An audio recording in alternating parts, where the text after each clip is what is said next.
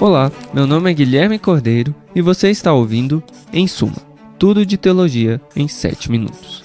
Um podcast da Pilgrim.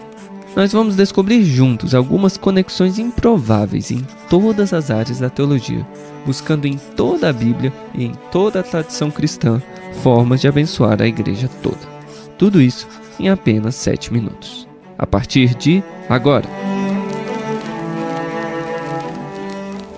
Episódio de hoje: A primeira revolução sexual cristã. Andar por calçadas é uma arte perdida.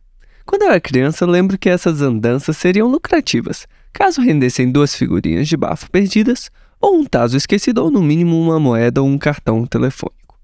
E claro que minha mãe não me deixaria levar nada desse lixo para casa. Se no Brasil da década de 90 talvez isso fosse o mais comum de se encontrar na rua, no tempo de Jesus e dos apóstolos seriam descobertas diferentes. E algumas você pode ver até hoje. Em Pompeia, uma cidade romana do século I, preservada graças à erupção do Vesúvio, você pode se deparar com o desenho de um pênis ao se aproximar do fórum da cidade. Sim, a cidade portuária precisava deixar claro para seus visitantes onde poderiam aliviar suas necessidades sexuais. E não foi só esse tipo de arte erótica que foi encontrada em Pompeia, não. Ela estava em todo lugar: casas, termas, espaços públicos, de vasos a medalhões. Como Vine disse, os romanos não só faziam sexo com as luzes acesas, como também pintavam a si mesmos fazendo sexo nas lamparinas que ficariam acesas. E, como você deve esperar, o cristianismo veio e colocou esse mundo de ponta cabeça, no que chamaremos hoje de a Revolução Sexual Cristã.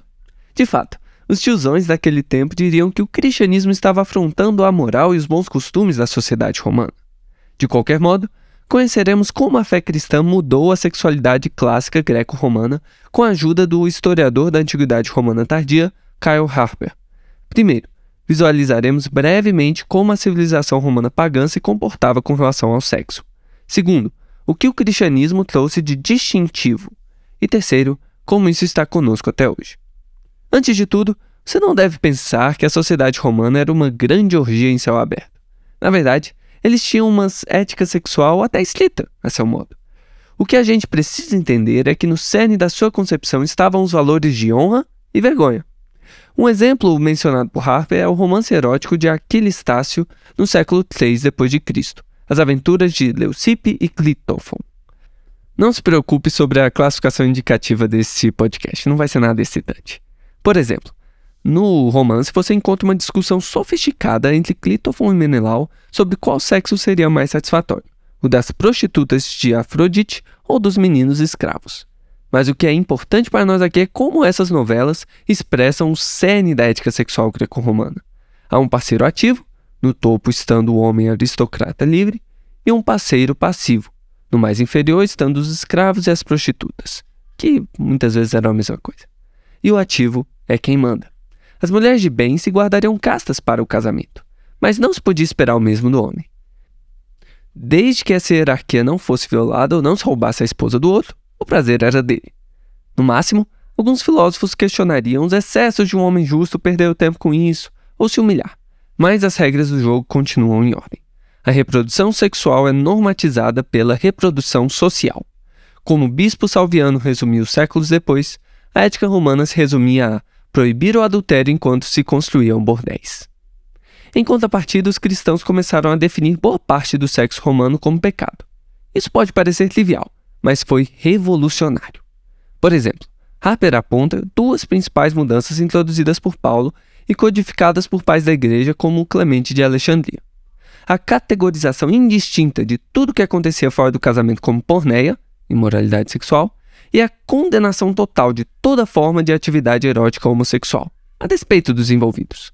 Claro que tais condenações já estavam presentes no judaísmo, mas com Paulo e o cristianismo que o sucedeu, isso veio com tudo para cima da sociedade gentílica.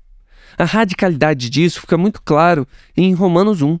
Segundo Harper, nesse momento, Paulo tornou o gênero de cada um dos participantes do ato sexual, em vez de idade ou status social, o principal determinante da ética sexual.